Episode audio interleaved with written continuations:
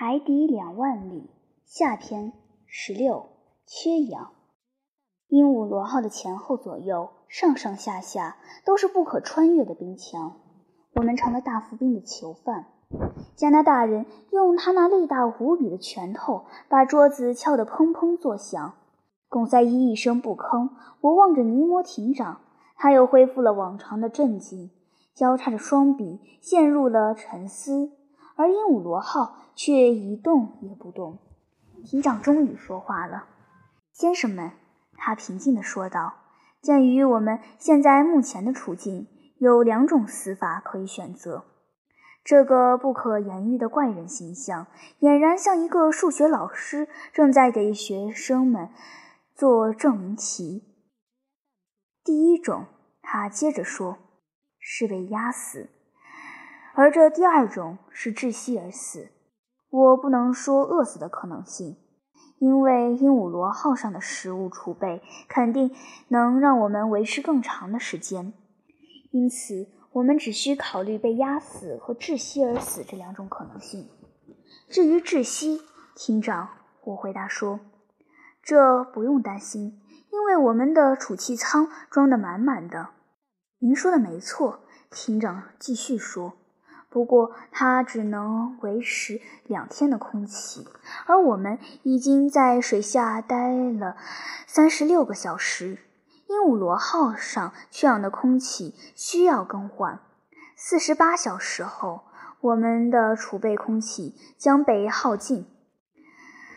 那好，厅长，但愿我们四十八小时内能脱离危险。至少，我们进行尝试。把困住我们的冰层凿开，凿哪一侧呢？我问道。这个探测器会告诉我们的。我会把鹦鹉螺号停在下面的冰礁上。我手下的人换上潜水服，去凿冰山最薄的冰壁。我们可以打开客厅舷窗的防护板吗？没问题。我们现在又不走。尼摩艇长。走了出去。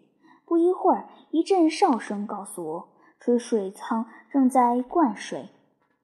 鹦鹉螺号慢慢下沉，停在了一块距离海平面三十五海里、潜艇下面的冰块沉没在海里的深度的冰礁上。朋友们，我说道，形势是严峻的，不过我相信你们的勇气和你们的能力。先生，加拿大人回答说：“我不会在这种时候用尖酸刻薄的指责来烦您。我已经做好了准备，为我们大家脱险而贡献一切。”好样的，尼德！我边说边把手伸过去和他握手。我还要说一句，尼德又说：“如果尼摩艇长有用得着我的地方。”请尽管吩咐我，他不会拒绝你的帮助的。来吧，尼德。我率领加拿大人来到鹦鹉螺号的船员们正在换潜水服的更衣室，并向艇长传达了尼德的毛遂自荐。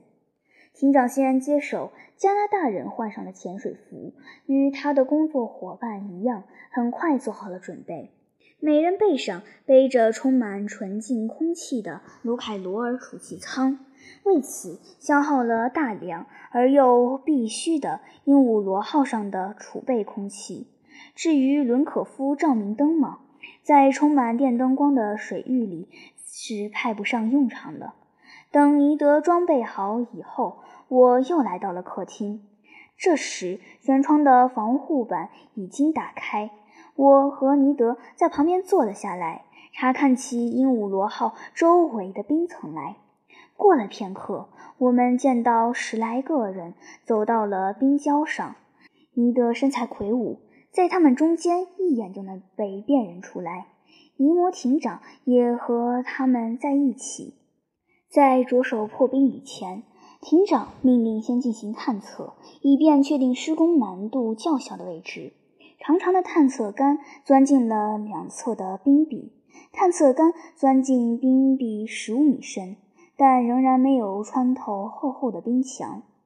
凿头上的冰层肯定是不行的，因为我们的头顶上是大浮冰本身，厚达四十米以上。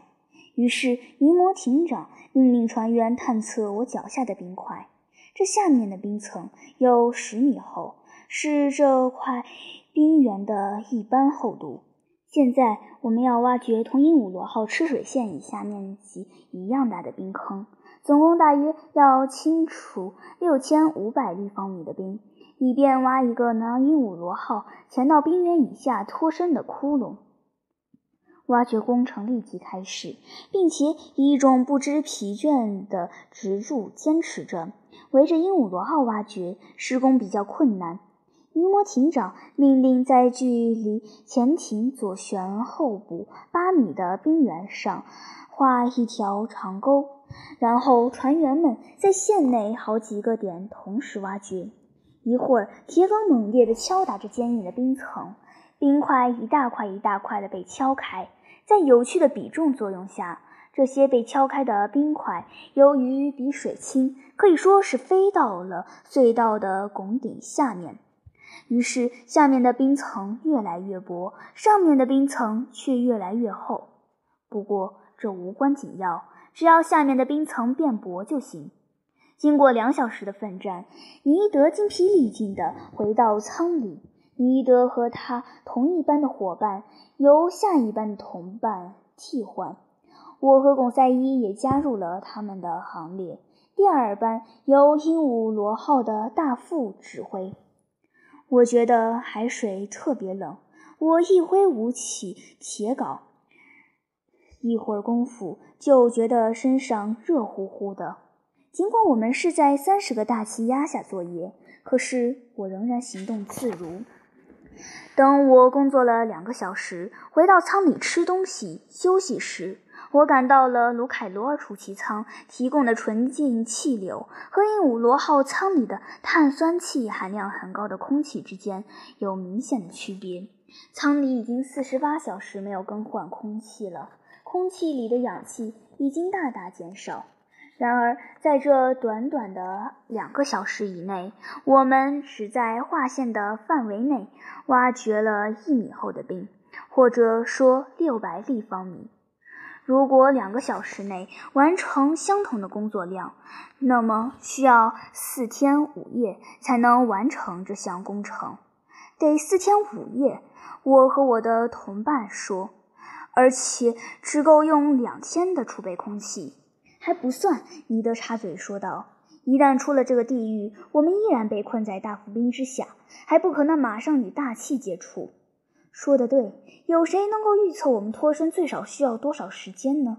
在鹦鹉螺号重新浮出海水之前，我们难道不会因窒息而被闷死吗？难道我们命中注定要和冰膜里的一切同归于尽吗？我们的处境看来很可怕，不过没有人顾得上细想，人人都决心尽好自己的义务，坚持到最后一刻。正如我预见的那样。夜里又从大冰坑里挖出了一米厚的冰，但是早晨我换上潜水服，在零下六七度的水中行走时，注意到两侧的冰壁正在互相靠近，远离我们的工地水域，因为没有人的工具而摩擦居于凝固。该如何阻止海水凝结呢？不然的话，鹦鹉螺号。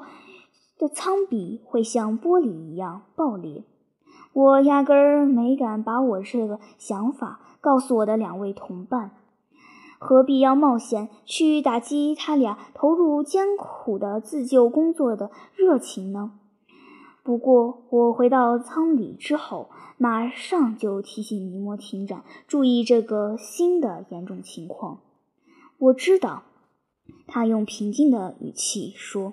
再可怕的情景也改变不了他的沉着劲儿，这又多出来一个危险。可是我想不出任何克服他的办法。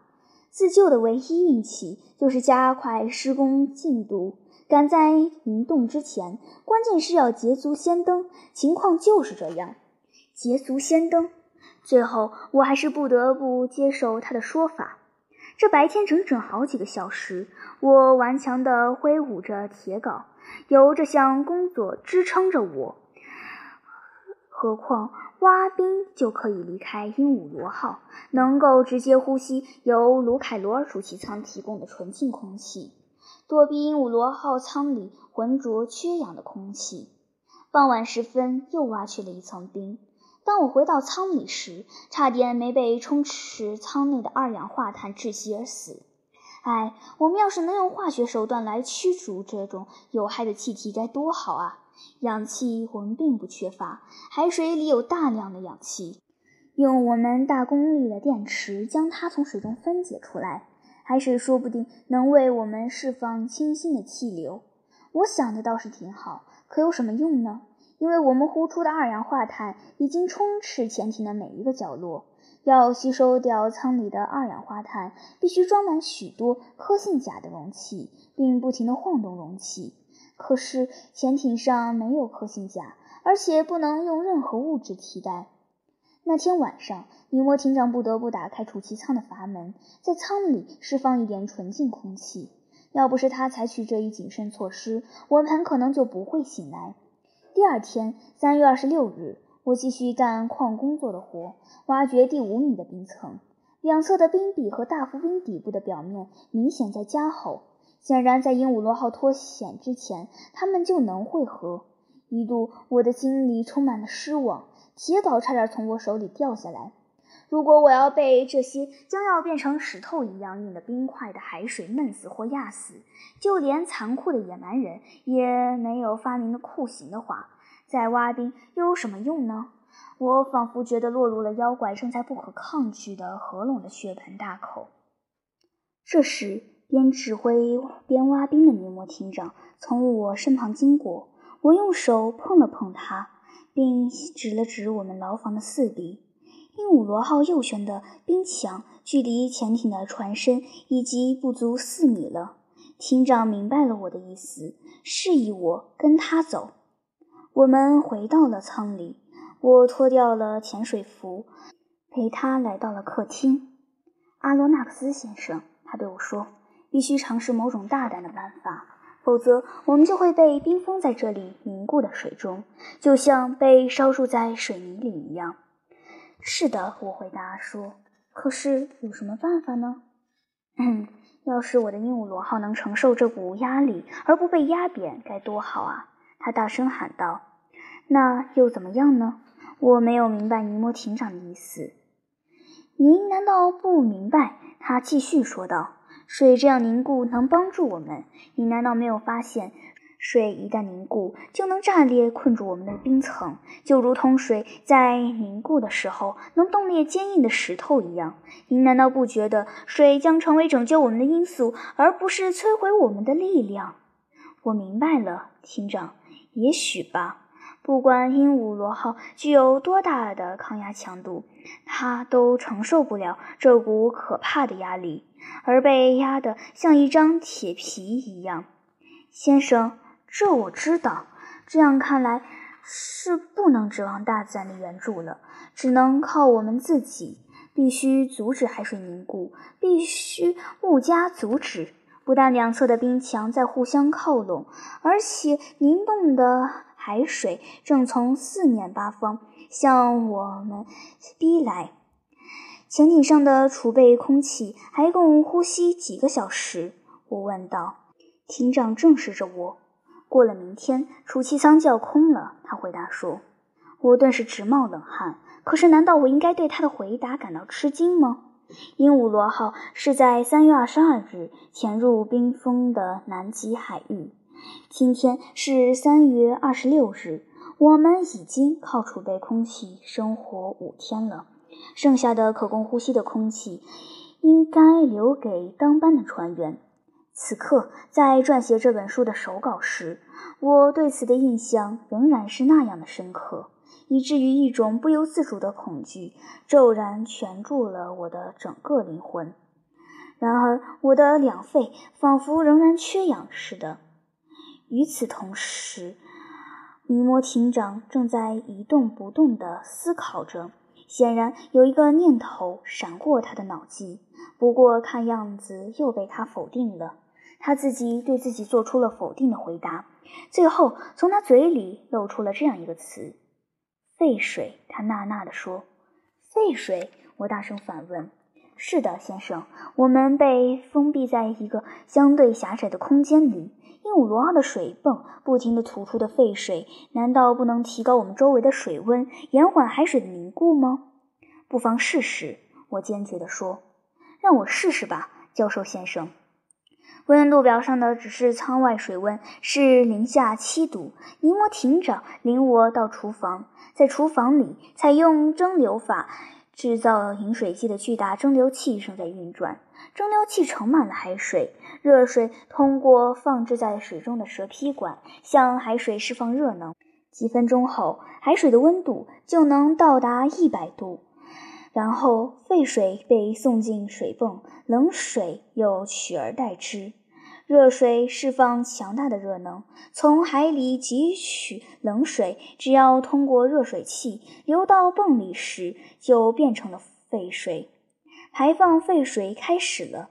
三个小时以后，温度表上指示舱外水温是零下六度，水温已经升高了一度。又过了两个小时，温度计指示的温度只有零下四度了。我们会成功的。通过多次观察，对这项实验的进展情况进行了跟踪和控制以后，我对尼摩艇长说道：“我也这么认为。”他回答我说：“我们不会被压死了，还需要担心的只是缺氧窒息的问题。”夜里，水温上升到了零下一度，沸水也无法把水温再升高一度。不过，由于海水达到零下二度时才会再次凝结，我终于不用再担心海水凝固的问题担心了。第二天，三月二十七日，我们挖了一个六米深的大坑，还只剩下四米了，相当于四十八小时的工程量。鹦鹉螺号舱里的空气再也不能更换了，因此只会变得更糟。一种难以忍受的压迫感逼着我。下午三点左右，我的胸口沉闷感到发展到了强烈的程度，哈气一个接着一个，打得我的额骨都快要脱臼了。我的两肺不停地喘息着，在寻觅呼吸不可或缺的助燃气体。而这种气体在鹦鹉螺号里变得越来越稀缺，我开始精神麻木，我有气无力地瘫睡着，几乎失去了知觉。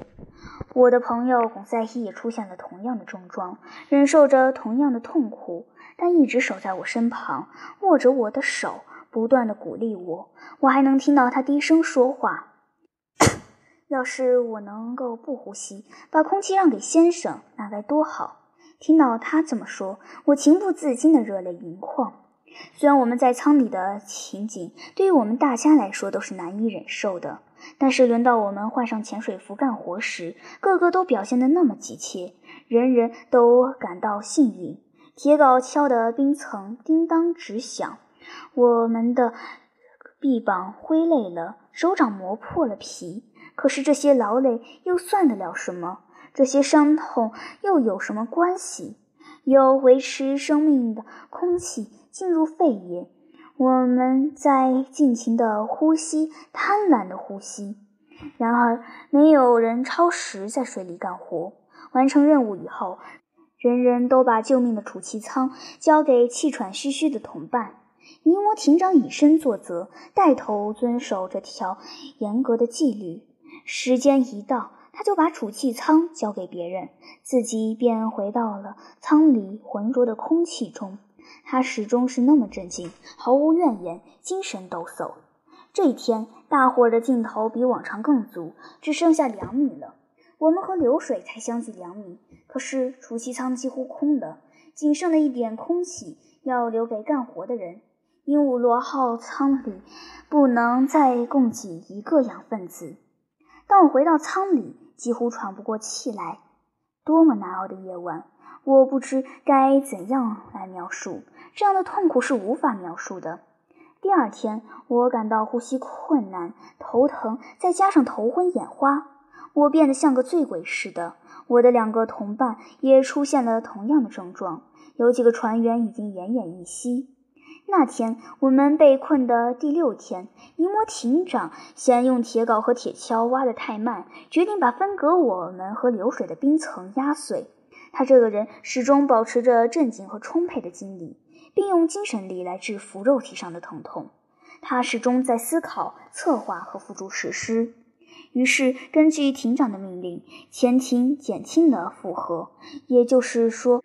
通过改变比重离开了冰层，潜艇浮起来以后，我们就拖它到按照它的吃水线挖的大坑里，然后往储水舱里灌水，潜艇就下沉嵌入冰坑里。这时，全体船组人员都回到了舱里，与外界相通的双重门也已经关上。于是，鹦鹉螺号就被搁在了不到一米厚，并且被仙子凿得千疮百孔的冰层上。储水舱的阀门大开，一百立方米的海水涌进了储水舱。鹦鹉螺号的负荷增达了十万公斤。我们在等待，我们在倾听，忘记了身上的所有伤痛，仍然满怀希望。我们把脱险的宝压在了这最后一招上。尽管我的脑袋嗡嗡作响。不过，我很快就听到了鹦鹉螺号船体下传出的颤动声，船体开始有点倾斜，冰层崩裂了，发出了奇特的响声，很像纸张被撕裂的声音。而鹦鹉螺号则陷了下去。我们成功了，蒙赛伊贴着我的耳朵小声说道。我没有力气回答他，抓住了他的手。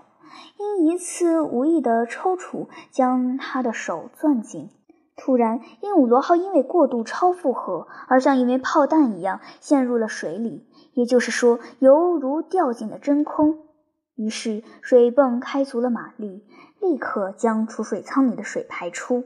几分钟以后，潜艇的下沉被控制住了，压力表的指针甚至也很快就往上移动。